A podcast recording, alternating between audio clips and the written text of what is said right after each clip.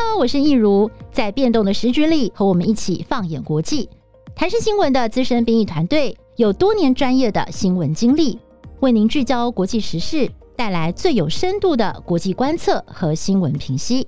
欢迎收听，一起看世界。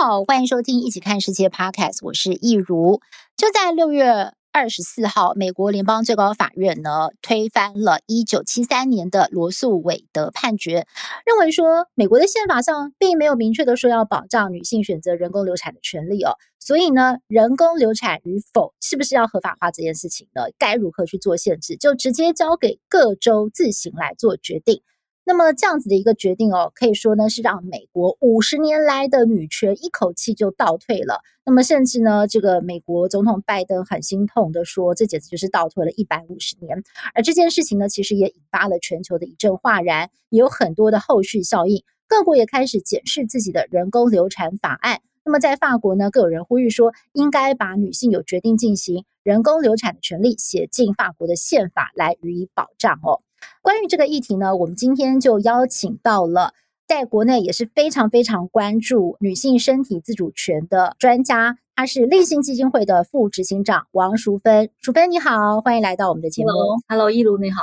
还有各位听众大家好，是不是？你好，你好，谢谢您。呃，其实我过去常常在这个呃媒体上看到淑芬你呼吁，就是大家要来重视这个女性的身体自主权。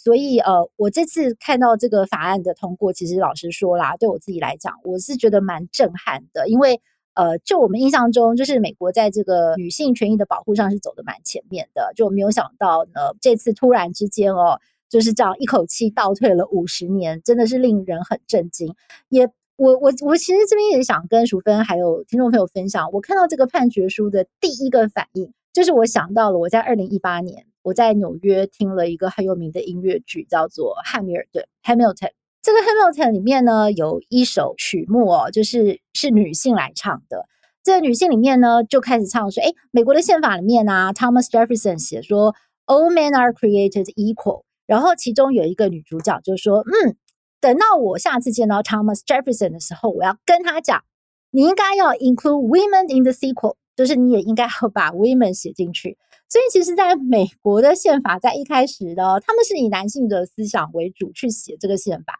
所以，这次我看到这个判决书去讲说，哦，因为美国的宪法在过去并没有去做这样的保障的时候，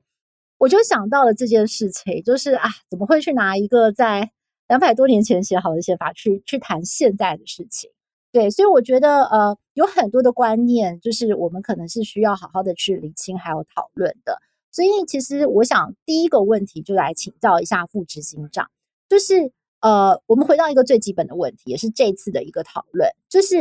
为什么能否决定可以堕胎还是我不要堕胎，其实这是属于女性的权利呢？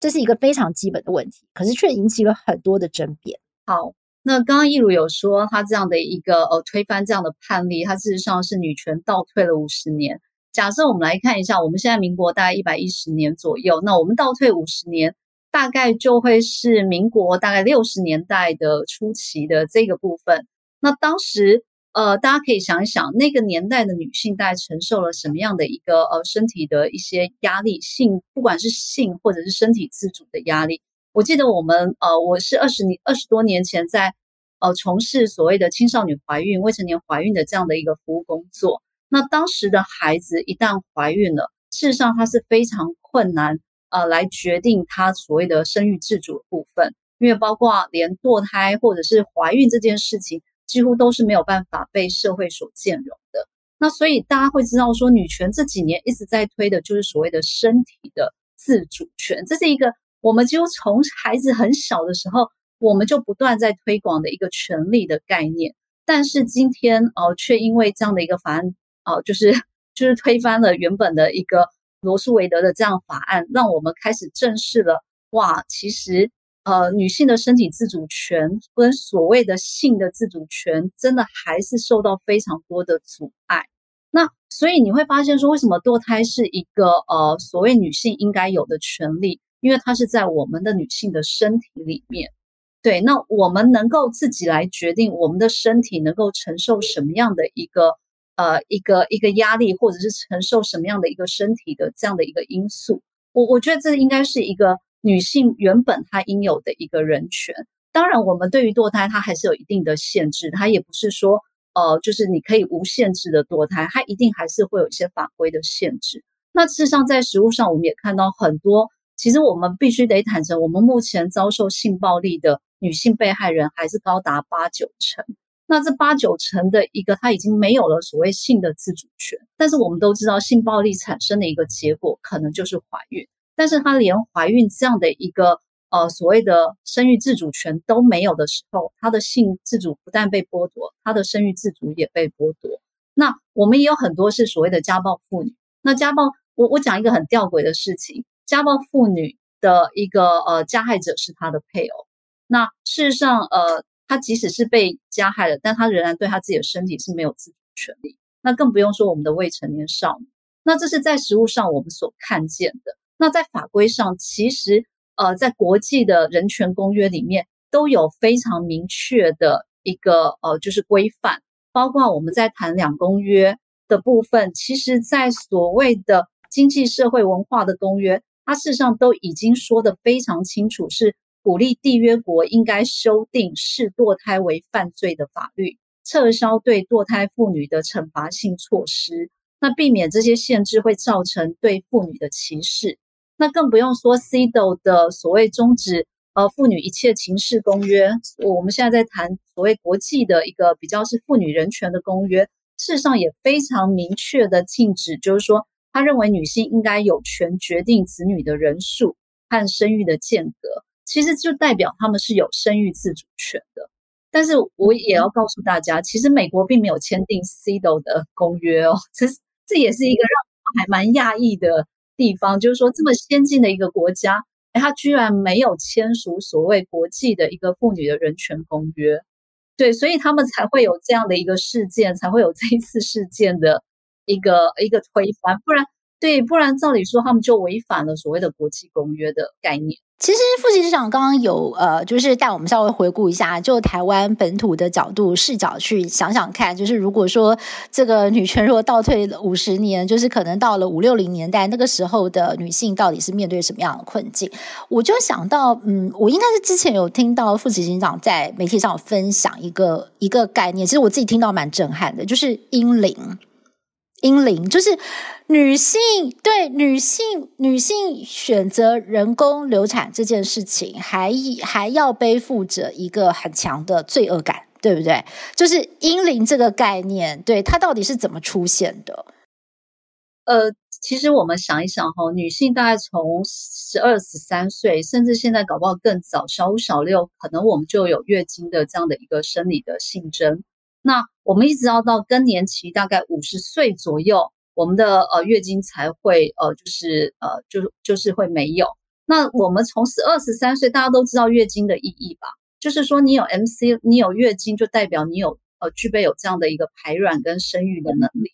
那我们想想看，一个女性这样子从十二十三岁到五十岁，这个长达快三四十年的时间。你基本上都需要保护好你自己，你完全不能够有非预期的怀孕，不然你一旦怀孕，你今天堕胎权又受到限制的时候，那女性承受了多少的压制跟所谓的呃所谓的压迫的这个部分？那婴灵的部分真的是我之前还蛮常说的一个故事，因为我早期真的有听过一个说法是，呃，这这真的是一个笑话了，但大家听一听，就是说。其实早期真的会，呃，我我觉得现代好像比较好，但是早在我们二三十年前在做这样的服务的时候，很多的孩子，不管是未成年少女或者是成年女性，都告诉我们说，他们不敢堕胎是因为怕会有阴灵。那这个阴灵就是我们民俗的一个信仰去信仰去衍生出来的。那我也常常讲一个笑话，就是说，今天只要是有一个神棍，他随便跟在一个女性的后面，那他只要告诉你，拍拍你，告诉你说，哎。后面有阴灵跟着，大概十个女性都会觉得八九个可能都会相信，因为我我所要表示的是说，女性在这么长三四十年的一个具有生育能力的时间，她怎么可能都能够完全好好的、完完全全的去能够保护到自己，而不发生非预期怀孕的事件。所以，只要这十个女性里面有可能有八九个有曾经有堕胎经验的，那他可能就会相信真的有阴灵这样的世界。所以早期为什么神棍很好混，就是他随便讲，可能你都会中七八成这样子。对，那我觉得阴灵的一个说法，它原则上它就是在污名化人工流产，那它也是在增加我们女性的一个所谓的呃自责内疚感。对，那其实我们也一直在强调的是，我们想要去人工流产的污名化，去堕胎的污名化。对，因为在呃，我们知道在欧洲一些比较先进的国家，尤其现在医疗技术这么进步，其实呃，人工流产真的没有像早期的这么样的呃可怕，或者是这么样的具有危险性。其实现在医疗都视为它是一个比较呃简单的医疗行为了，甚至目前都是用药就可以处理。对，那欧洲更先进的一些国家，像北欧的一些国家，他们甚至未成年的少女，他们可以。直接就服用事后的紧急避孕避孕药，甚至就是说他们可以自主来决定是否要人工流产。所以，我们一直想要去掉这样的一个人工流产的污名，就是想要减少对女性的谴责跟压力。嗯哼，OK。其实哈，我们看到在美国啊，它这个法案一通过之后，马上哦，短短才一个星期多左右的时间，就已经有很多的后续效应出现了。例如，率先在这个星期有最新的发展，就包括德州还有。我还有就是俄亥俄州这两个州哦，他们就开始实施了非常非常严格的呃禁止怀孕六周之后堕胎哦，所以呢，我们就看到在这两个州啊，最近有一些个案出现了，像是在呃有一名十岁的儿童哦，就是她是一位女童，她遭到性侵，她怀孕超过了六周，她在她的家乡 Ohio State 就不能够来实施人工流产，她必须要到三百八十四公里以外的印第安纳，就是印。第安纳州，因为这个州它虽然也是蛮保守，但它目前还没有修法，所以它还是可以去那边来进行这个人工流产的手术。那么，其实，在德州，我们也看到了有类似的一些个案，就是说，本来已经排定手术了，突然之间被取消，诊所说很抱歉，你不能来了，因为你来的话呢，我帮你做的这个手术我就违法了，我是会我会吃上刑责的，所以医生跟护士他们现在也不敢去帮这个有需求的人来做这样手术，所以有很多在德州跟 Ohio State 的。女性就必须飞到其他的州去做这样子的一个手呃手术。那当然有一些大的企业啊，就是在这个法案通过以后，就站出来挺他们的女性员工，就说没有关系，如果你们有这样的需求的话，好，假设我们的公司是在德州或者是在其他呃，就是不可以啊、堕胎的州的这个公司的女性，我出机票钱，我让你飞过去。但是问题来了，其实根据美国的媒体观察。大部分需要就是进行人工流产手术的女性，可能都是在二二三十岁左右的这个年纪。那他们可能很多人是出不起这个机票钱，他们没有办法请这么长时间的假休假。哎，我飞到其他的州，还有就是一旦啊。这个州禁止堕胎了，他可能会把相关你可以寻求人工流产的管道的这些资讯也全部关掉。那对于比较没有办法去掌握这些资讯，或者还要去，不是每个人都这么厉害，我可以 Google 啊，来其他的州怎么样怎么样的，那他们就可能连这边的资讯都搜集不到，所以变得。对对，女性来讲会是一个很弱势来讲啦，我觉得会是一个很大的影响。那这个部分也请副执行长帮我们谈一谈。你觉得这次美国通过的这个法案冲击最大的，会是呃，就是美国的这个最高法院他们推翻了这个判决之后，冲击最大的会是哪一些族群的女性？其实刚刚提到，它对整体女性都会有影响，但是如果再冲击更大的，一定都是我们刚刚提到更弱势的女性。那如果在美国的话，很可能就是有色人种的一些女性，比如说黑人之类，她们可能会遭受到的一个困难就更大。其实就跟一如刚刚讲的一样，其实经济嘛，就是说她原本就已经呃比较辛苦了，但是她还要花更多的钱，然后去找到呃，就是说可能要跨州，可能要找到愿意处理的医生，可能费用就会相对的去提高，因为他们可能是一个特殊呃需要特殊处理的状况。那呃，所以我觉得有资源的人，他其实你怎么规定，他都可以找到这样的方法。但是原本就弱势的女性，她遇到这样的一个限制跟法规，其实是更陷于她们于不利。所以我常常会觉得说，呃，这些这些法条出来，其实我觉得最辛苦的都是原本就已经弱势的一些女性。对，那呃，另外也就是说，我们刚刚也提到了，这些女性万一被迫她还是得生产，其实她的弱势又更加的弱势，她会成为一些代间贫穷的一些循环的问题，就表示说，其实这一些女性她们未来的处境有可能被迫她们得付出更高的代价，她们要去做这样的手术，或者是她们被逼到。他们不得不把它生下来之后，也是要由他们来承担那个所谓代间贫穷的一个议题。对，所以我们现在看到是说，的确他们这样就是跨州、跨州来寻求协助，或者是他们真的就会有寻求一个私下处理的管道。那私下处理的管道所就是所谓的密医，其实更会影响到他们的身体健康。对对，其实我记得美国在这个罗诉韦德案呃成立之前，就是一九七三年之前，六零年代有所谓的暗巷堕胎，对不对？是就是 Backstreet，我就跑到暗巷，然后找私人的医生求助。然后呃，我之前看了一个纪录片，真的是蛮心痛的。他们说，其实有很多年轻的女孩是就是在这个暗巷堕胎的过程发生了意外，结果就不幸身亡。是是真的有这样子的事情。对，你会发现当时被禁止的时候的一个堕胎的死亡率，事实上会高于它是开放的一个所谓的一个死亡率，它是相对高非常多的。整体来讲，它越禁止，事实上对于所谓寻求医疗的协助，哦，或者是获取身体健康，都是更大的阻碍。嗯哼，对，因为反而你在开放的情况之下，大家就是可以接受正规的医疗照顾。那你现在把它限制了，你逼得大家必须要寻求的不是合法的医疗管道。那他们如果发生了危机，可能又更犹豫，不敢去求救。那这个造成的问题就更大了。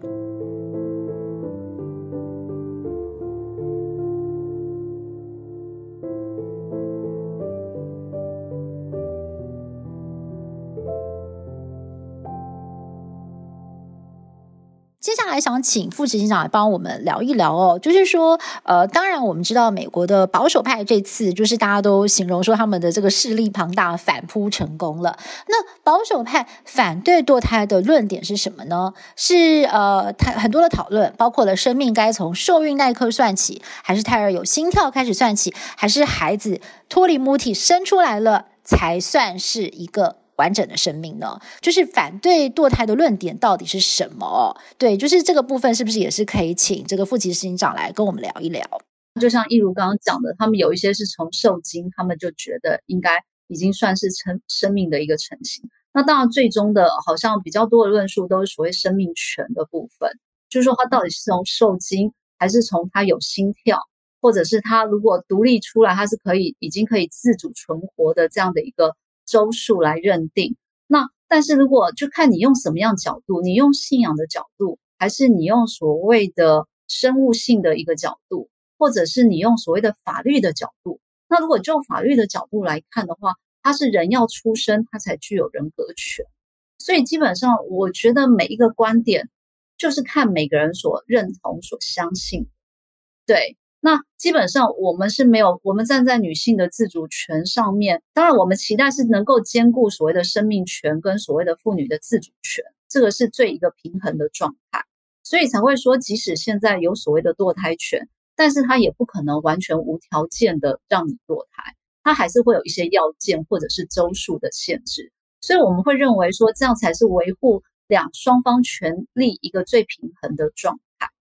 对，但是我们知道，呃，这一次的美国这个事件，他把那个胎儿周数限制的非常的小，就好像是八周的概念。但是大家知道，哈，其实怀孕周数不是说从你知道，呃，就是从你发生性行为的那一那一那一天才开始算八周。其实它八周的算法，在医学的算法，它是用你最后一次月经来的那一天开始算。所以基本上，我们很多的孩子，当他发现怀孕的时候，早就已经都超过七八周了。所以他能够处理的一个呃时间点就非常的受限。对，所以我们基本上还是认为说，我们应该要呃平衡这两边的权利，就是怎么样在胎儿的生命权跟所谓妇女的自主权里面去取得平衡。我觉得这一直是各国的一个呃想要，就是说想要去做的一个方向。对，但是的确，我们看到美国它不同的州，可能因为它的政治力的一个关系，或者是他们呃真的是有不同的呃就是派系的一个问题，然后导导致了这么呃这么这么限制性的一个法条。我觉得这是一件非常可惜的事。嗯对，没错，嗯，其实啊，现在的医学很进步嘛，也让这个人工流产变得更加的简易安全。像我们看到这次美国的媒体有很多的报道说，哦，那如果现在在自己居住的州，这个堕胎权被限缩的话，那是不是有办法请其他州的医生，哈，就是用视讯看诊的方式来开这个呃口服药，然后用寄送的方式，有点像是我们现在在看这个 COVID nineteen，哦，就是把这个药就寄到另一周来让另外一周的这个妇女，她们可以直接的透过视讯看诊，然后拿到这个口服药来服用。其实他们现在有很多一个应变啊，或者是他们想要来去变通的方法。但是其实我在看到这些新闻的时候，我也会去思考。我觉得其实终止怀孕啊，是一个。很重要的决定，我觉得对每一位女性来说，不管她是在什么样的心情之下怀孕的，我觉得大家在是不是要继续怀孕，或者是终止怀孕的时候，她去做这个决定的时候，其实也是非常的慎重。当你要躺上那个手术台，或者是你要把那个药吃下去的话，对每个人来讲，身心其实都是蛮大的煎熬。所以我相信，其实呃，每个女性在做这样决定的时候，其实。也是很困难的，所以我想接下来请呃副执行长来谈一谈哦，就是说呃你多年来在第一线辅导这个未成年怀孕的女性，她们在做这些决定的时候，其实通常会面对到什么样的困境？那还有就是社会能够提供的协助又是哪一些呢？好，其实我觉得怀孕这件事对他们的冲击，我觉得是全面性，因为它代表你整个呃的环境，你的周遭。的，不管是尤其是未成年少女，在你的就学、就业、生活以及与他人的关系，家里怎么看待你，其他遭受到的冲击都是全面性的。对，所以的确这不是一个很容易的决定。我们从来没有，就是说，我觉得这些决定多多多少少都会有不停的拉扯，不停的一些呃一些思考。所以之前我们曾经有一个法条是想要呃所谓要堕胎前要有所谓的静思期，但这个部分其实真的是多余的，因为概念上的确我们在做，尤其是成年女性，我们在做这个决定之前，我们相信我们应该都考虑了所有的可能性。但是如果在未成年的部分，我们的确会鼓励，就是说他们会有一个咨询的历程，就是说有些时候的确孩子他会有一些错误的迷思。他可能会认为说，哎，堕胎会不会就导致终身不孕，或者就会有生命危险？那我们就必须要做一个呃呃，就是资讯的一个再教育的这个部分。那有一些孩子也会，有一些女性也会认为说，哎，那我生产了，我没有能力抚养的时候怎么办？那其实这些都有收出养的服务的管道。其实如果你真的呃所谓的没有办法呃，就是生养孩子，就是你没有办法养育这个孩子。其实目前台湾都还有呃收收出养的服务，你是可以把孩子送给有需要的人家去做去做领养，那这都是经过很严谨的程序的。那所以我，我觉得刚刚提到，当然最主要的冲击，如果是未成年少女，他们首先第一个要面对的就是对家长的这个部分，因为我们刚刚前面提到，他们不管是呃要做人工流产或者是要生育，其实都需要法定代理人的同意或支持或陪伴。才有办法去走后续的路，所以他们最大的一个冲击，可能就是面对家长。对，那偏偏家长有时候又是会有很大的期待或要求或责备，这个东西的张力会特别的，一开始会特别的大。但我个人觉得，呃，其实有越来越好的现象，比起我们二三十年在做的时候，我们很多的妈妈是真的是被赶出家门，是。你不要被街坊邻居看到，你不要你很下戏下井，真的是丢人现眼这样。所以当年为什么有那么多未婚妈妈之家，就是在收容这一群不被社会、不被家庭兼容的这一群怀孕的女性。但是你会发现，哎，这几年来其实越来就是未婚妈妈之家事实上减少非常的多。好，那是因为我们的社会对于他们有越来越多的包容性，越来越可以理解。哎，其实有时候真的是感情上的一个产物，或者是呃，就是他们的选择。对，那所以我们刚刚提到的，就是大概他们面临的一些冲。那当然，未成年还有包括他就学是不是能够继续？那他能不能就业去维持他们后续的生活？因为一旦孩子生下来，其实最大的问议题就是所谓的经济压力。对，那我们很多的呃，我们在青少年怀孕服务，大概有一半的家庭都需要经济的支持，物资的提供。对。然后再就是他面对社会周遭的人，还有他跟伴侣的关系，对，这些都是他们会面临的冲击跟压力。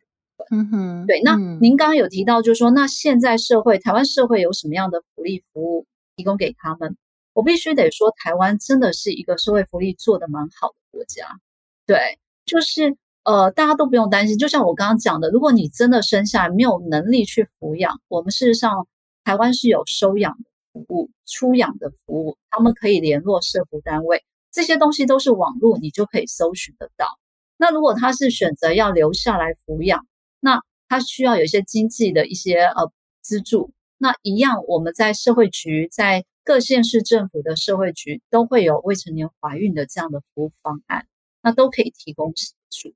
那真的，我我在这边就。当然，我们也有咨询专线啦，就是我，但我觉得我就不要在这边提。其实大家上网都可以搜寻得到，不管是网站，不管是专线电话都有。所以就是说，如果真的有这一方面的这个需求，就是台湾还是有很多的管道可以提供给这个呃有需要的人，就是可以来求助或者是说咨询。嗯，那我觉得台湾真的是还蛮蛮幸福的一个国家啦。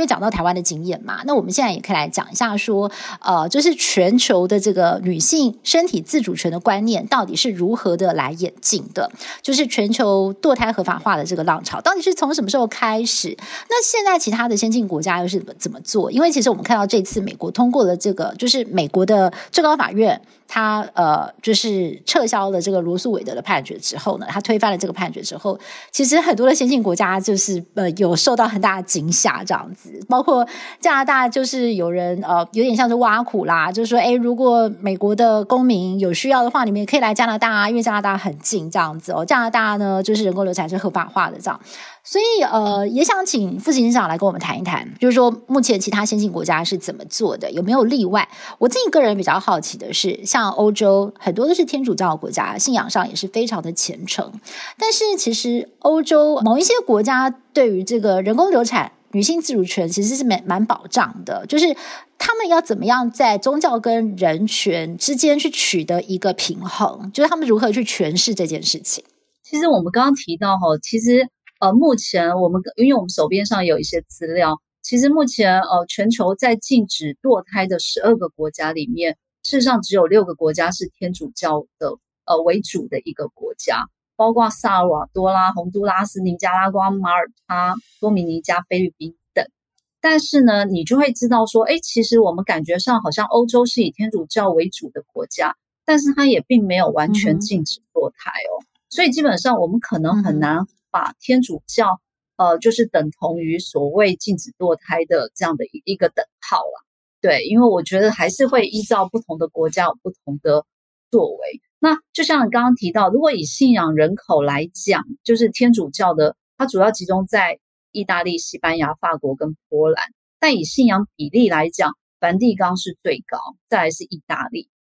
但是我们刚刚提到的，其实完完全禁止堕胎的大概只有呃梵蒂冈的这个部分。然后呢，你刚刚也提到波兰的确也是蛮蛮严肃的去对待，所谓就是限制蛮多的。但是很特别的是，意大利，意大利它应该比较特别的是西班牙。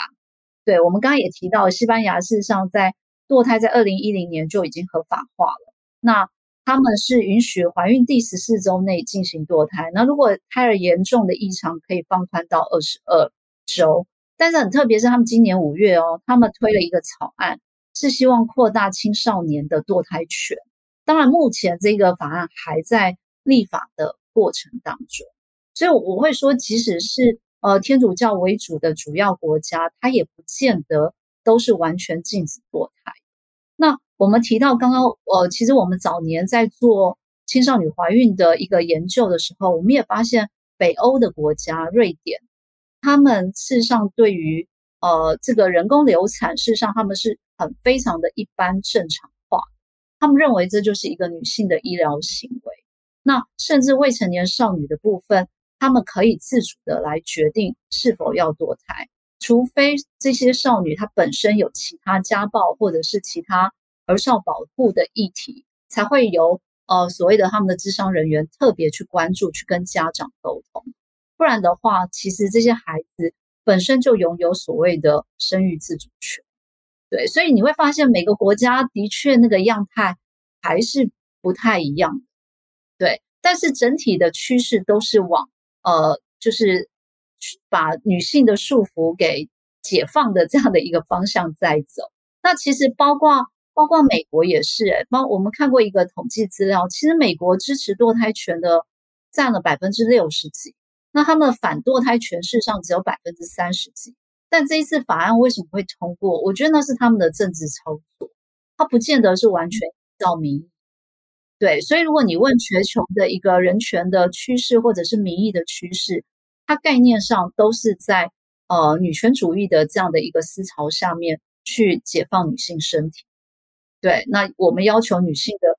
所谓的身体自主跟所谓的生育女性的决定权。那这次那个美国的这个大法官，呃，他们通过这个，其实我也可以补充一下，就是因为美国的大法官的组成比例，就是美国的大法官他是终身制嘛，除非你要退休或者是呃。就是过世这样子，那呃，就由当时的总统是谁，就指派一个新的大法官。那如果当时的总统他是共和党的，他可能会指派一个比较保守的；他如果是民主党的，他就指派一个这个呃比较 liberal 的人。那结果刚好就是现在的组成就是六比三，就是说六个人是比较。保守的哦，就是然后三个是比较 liberal 的，所以呢，哎，刚好呢，对于这个保守派来讲，哎，对他们讲现在是一个很好的机会，所以就就是可以说，就是因为有这样的一个组成，也让这个罗诉韦德案意外的有了这个被推翻的机会。对，所以也的确就是回应刚刚副执行长讲的，这个在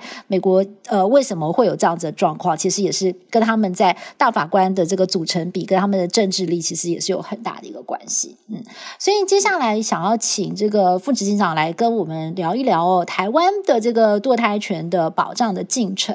目前到什么样的地方？我们知道台湾有优生保健法嘛，那其实台湾的呃，就是说对于女性身体自主权的这个保障程度，在目前全球的这个光谱来讲，大概又是在哪个地方？是不是有一些还可以再做得更好的地方呢？其实我们台湾目前在做。所谓的生育保健部分，就是我们一九八五年通过的优生保健法。但是大家想看，一九八五到现在二零二一，也接近三十多年。哦，就是我们这个法规它，它也大概就是三十几年前立的一个法。那呃，其实我一直觉得说，我们所谓的政策，它也会跟当下的人口数会有关。我我我的意思是说，因为我们刚刚讲一些浪潮。你会发现说在，呃一次二次世界大战的时候，事实上呃可能死掉非常多人，所以那时候是鼓励生产。可是到后来，就是会慢慢的限缩所谓的呃生产的这个部分，就是两个孩子恰恰好啦，或者是中国的一胎化这样的一个制。所以有时候我们在生育或者在限制堕胎这个部分，它有时候还会跟所谓的呃当下的一个社会的人口数，好、哦，它的政策会有关。好，那我们回到我们刚刚提到的优生保健法，经过这三十几年下来，当然它某种程度，如果相较于我们刚刚在讨论的，它是比较偏向于我们所谓的开放自由，就是会比较呃，就是因为我们刚刚讲的，它有一个第九条第六款，只要今天怀孕，它影响到呃，就是女性的一个个人身心状况，事实上它都可以提出呃这样的，在二十四周内，它都可以做这样的决定。只是目前还有一些限制的，就是在于所谓的已婚的妇女，她必须要取得配偶同意，那以及未成年的子女，他需要取得法定代理人的同意。对，那这个部分呢，的确就是也违反了我们刚刚提到的，就是说女性的一个身体自主权或者是生育的决定权。那我刚刚就举例，很吊诡的是，假设我们是家暴的妇女，她的一个加害人就是侵害她的人就是她的配偶，但是她还需要经过配偶，她已经被侵害了，导致怀孕，但是她还是要经过配偶的同意。那如果我们事实上我们服务很多孩子，也是属于家内性侵。有很多所谓的法定代理人，他就是所谓的性侵的加害人，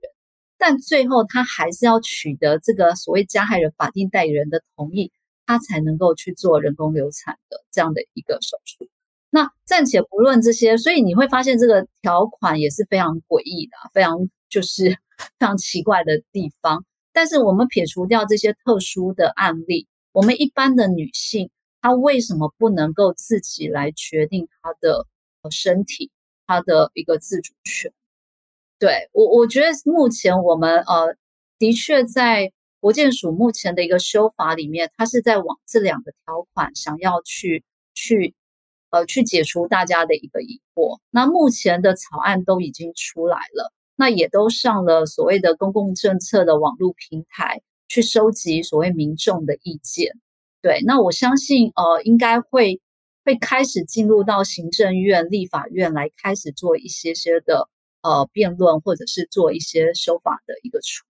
那我们呃就是乐观其成，我们期待能够在这一两年内，因为这个这个这个修法已经讨论了二三十年，已经讨论非常久。那我们终于进步到目前，呃社会大众比较可以理解，呃女性的身体身体自主权、生育的自主权。好像我们已经慢慢可以看到这样的曙光，对，所以我们期待这一两年就能够修法通过。是 OK。那最后啊，想要请副执行长来聊聊。我知道您常年在第一线，就是呃。从事这个辅导的工作嘛，那其实您也呼吁哦，一一再的呼吁说，其实应该要从源头来把关，也就是说，必须要充分的落实性教育，让年轻人在还没有准备好要当父母的情况之下呢，就是掌握正确的避孕知识，而不是说到发生事情之后，很痛苦的必须要来经过这个抉择，就是到底是要把孩子留下来，还是说要经过这个人工流产的手术？对，那这部分是不是可以跟我们大家？也来分享一下，就是呃推广的这个您的理念，还有就是说呃目前就就是推广下来，经过了这几十年，呃是不是也看到了还蛮蛮大的一个成效？我们说一下，因为我们早期啊在做青少年怀孕服务的时候，其实有有时候都会听到一些声音，就是说，哎，为什么你们要服务这些孩子？他们就是做错事啊，他们就是呃就是滥交啊，他们就是性行为紊乱啊，为什么你要帮助这些孩子？那我们必须得说是，其实我们当然最关心的是前面事前的一个预防的工作。但是当这样的一个事件发生的时候，这些孩子是需要大人们的一个支持，才能够陪伴他们走下去。对，那我们也必须得说，的确性教育或者是性别教育，因为其实性教育不难，性教育就是保险套，就是所谓你怎么样避孕的一些方式。但你真的觉得孩子他不懂？其实有些时候是在于所谓的性别教育，或者是情感关系的这个部分，因为他会谈到所谓的权利，他会谈到就是说你怎么样跟你的伴侣、你的性伴侣去做一个协商的这样的一个能力。比如说对方不想要用保险套，那你是不是就接受了？还是你有协商的能力，要求他一定要戴保险套，或者要做什么样的一个预防的措施？所以我们会觉得说，不只是性教育而已。还在于性教育你背后的一个呃协商，所谓的你对于性别权利的一个关系的这样的一个呃认知理解的能力，然后能够有自我的察觉，然后能够 empower 自己，就是说你自己的能量也可以出来，你有能力跟对方去做协商。对，那呃其实我们二十年两千年开始服务到现在，我们少女的生育数啊，已经从一万五千多人到现在哦。去年已经低于两千多人，大概一千九百，所以我们整体的生育数、生育率都是下降。我们现在目前，呃，我记得之前好像七八年前，我们还在说台湾是全亚洲少女生育率最高的国家，但现在我们已经不是了。我们现在从我们已经降到千分之三，但是这个千分之三呢，就是一千个少女里面可能有三个孩子，三个女孩是把孩是有生育生育小孩的，在二十岁以下。然后你就会发现说，哎，很特别哦，在都会地区，台北市其实只有千分之一，但是呢，你在花东地区可能还在千分之十、千分之九，他们早期更高。所以你会发现哦，其实呃，资讯你就会觉得城会有城乡的差距。那如果城乡的差距，你就会知道说，有可能跟性教育有关，有可能跟所谓的医疗资讯有关，资讯的取得有关。有可能跟他的教力变交通跟所谓医疗便利性有关。对，那我刚刚提到的就是说，我们当然还是认为在校园，因为孩子都在学校，而且我们应该要从少女的时候就开始教育起。那不只是性教育，我们的性别教育，我们的情感教育，怎么样学习去尊重每一个人，包括男孩也是一样。男孩怎么样去学习，呃，保护对方，某种程度他也是保护自己。我们常常也在跟男孩讲说，哎，避孕、怀孕这件事不是只有女孩子的事情，男生他也负了一半责任。如果你今天不小心让对方怀孕了，那你完蛋了。那个完蛋是说生育自主权是在女孩子身上哦，因为你还没有跟他结婚，你还不是配偶哦，所以你连同意权都没有。那一旦他生下来 DNA 验的是你，那男孩子他同样要负担这个胎儿这个。孩子未来生育生产出来的孩子的一个所有的相关的生活的的费用，所以我们一直在谈的是说，我们也在呃，就是积极的在学校去做这样的一个教育推广。那当然都会期待是呃不要发生非预期，那尤其是未成年少女怀孕的这样的事件。好，那今天真的是非常的谢谢淑芬跟我们分享，就是我们从美国的最高法院他推翻了一九七三年的罗诉韦德判决这件事情谈起，谈到说为什么女性堕胎权的保障是很重要的。那么呃，谈到了我们要尊重女性的身体自主权，那么我们也谈到了尊重生命。那其实尊重生命是出自于一个谨慎的态度，也就是说我们要怎么样在这个呃减少非预期怀孕发生的几率，就是说在这个。性教育，我们要怎么样去去教导年轻的一代？就是说，对于避孕的措施，还有就是说，在两性协商的一个过程当中，女性是不是有更多的自主权，然后发声权，勇敢的把自己的意见讲出来？对的，今天真的是很全方面的去看，就是从这个国外的案例看到台湾目前的一个状况。那也非常的欢迎我们的听众朋友，如果您有任何的这个 feedback，就是呃有回应的话，也可以来到我们的粉砖，还有来到我们的这个 IG 上面留留言。那也别忘了，就是每个星期天的晚上，呃，台视的一起看世界，在台视新闻台会准时的跟大家见面。那我们今天再次的感谢立新基金会的副执行长王淑芬，淑芬谢谢你，谢谢，不会，谢谢一如，谢谢。好，那我们的听众朋友，我们就下下次再会喽，拜拜，拜拜。